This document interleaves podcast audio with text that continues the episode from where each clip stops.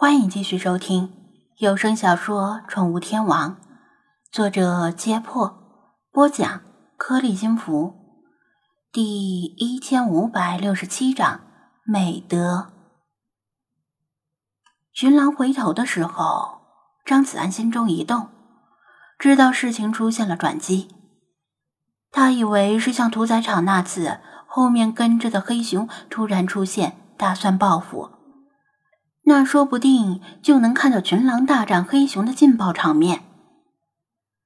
然而，他循着群狼的视线望去，期待中的黑熊却没有出现。不知道他们在看什么，但他能够感觉到剑拔弩张的气氛有所缓解。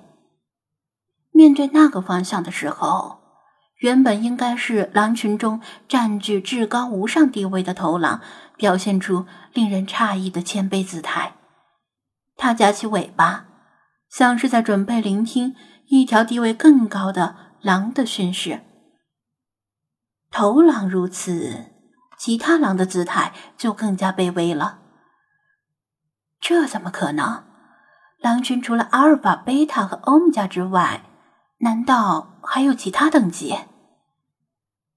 张子安正在纳闷儿。就听到菲马斯竖起耳朵说道：“那边有动静，而且有新郎的气味飘过来。”可他依然什么都没看到。蓦然间，他想起代表精灵的光团，上次看手机时好像已经离得很近了。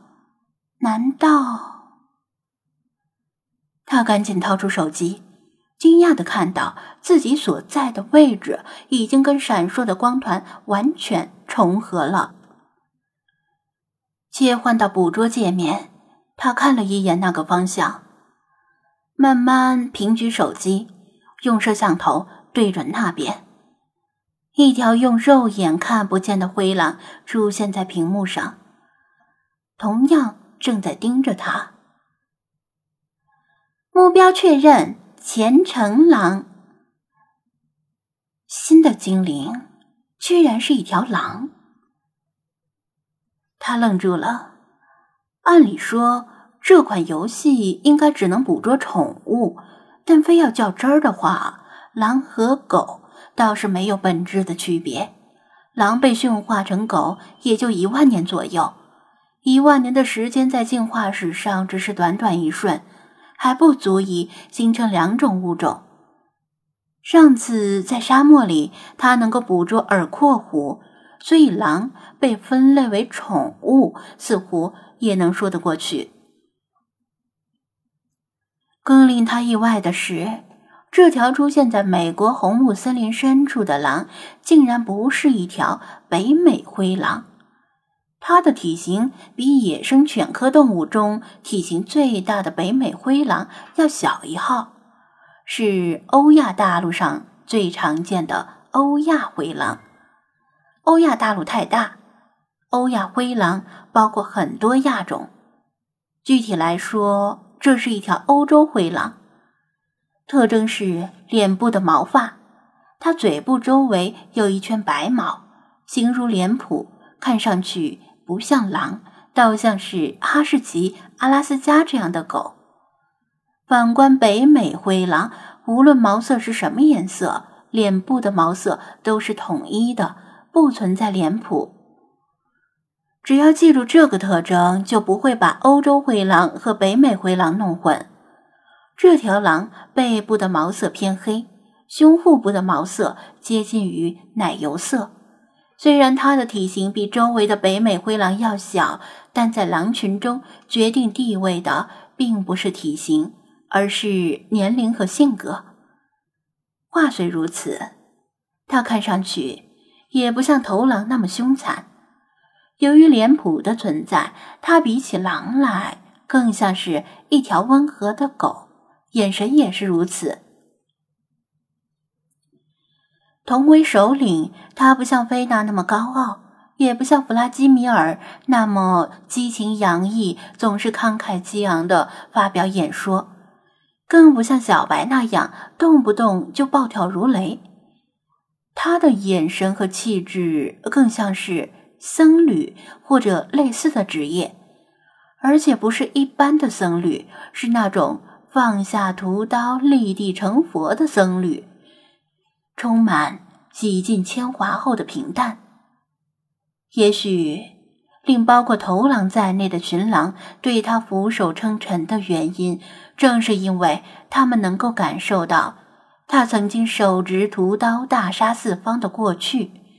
虽然他放下了屠刀，但并不意味着那段过去就不存在了。那段血腥的过去已经成为他气质的一部分，永远的留在了他的身上。这就像是人类一样，别看某些人五大三粗、健壮无比，挂着大金链子、纹着佩奇、青皮脑袋剃得锃亮，也就吓唬一下手无寸铁的普通人，在真正经历过大场面，甚至是杀过人的人面前，气场一下子就被压制的抬不起头来。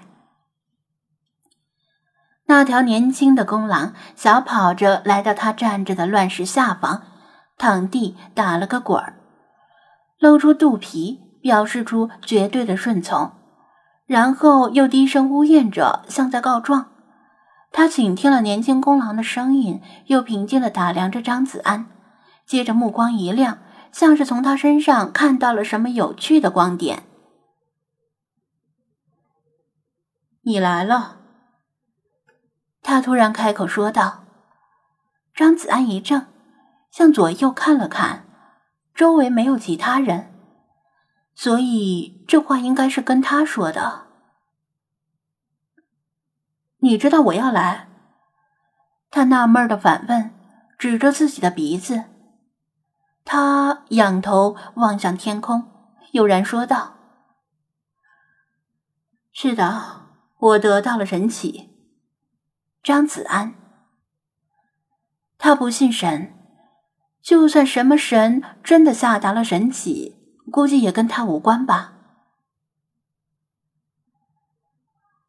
你不信？他的目光落回他身上。啊，这个嘛？他不好意思说自己不信，只能摸着后脑勺打哈哈。圣徒告诉我。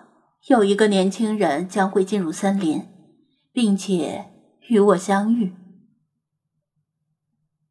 他认真的说道：“这个年轻人拥有诸多他欣赏的美德，叮嘱我要善待这个年轻人。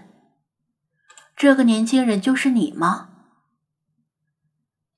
嗯，啊啊，美德还诸多美德。”不等张子安回应，理查德见危机部分解除，忍不住站在树枝上插话了：“这个白痴平时总是助人不乐，拾金救美，能有什么美德？”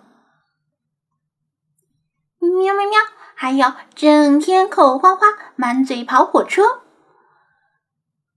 雪狮子也附和道：“挑拨奴家和陛下的亲密感情。”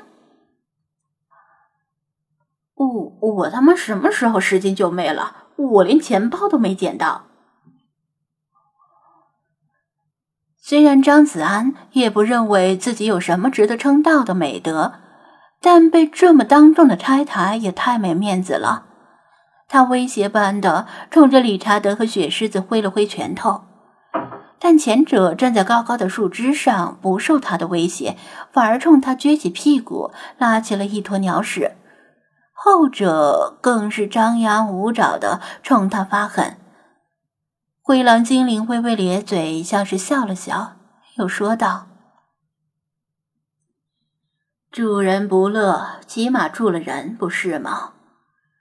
除了助人的美德之外，圣徒还告诉我，你在欲望泛滥的现代社会中，不与俗世同流合污。”坚持固穷守真的美德，是这样吗？张子安，喵喵喵喵喵喵！雪狮子笑得直打跌，像个雪球般在地上滚来滚去。嗯，嘎嘎嘎，嗯，嘎嘎嘎。理查德笑得太过火，没抓稳树枝，一个倒栽葱，摔倒在地面的草丛里，顾不上疼痛，就大叫道：“嗯，没错，你就是他了，他就是你说的那个穷光蛋处男。”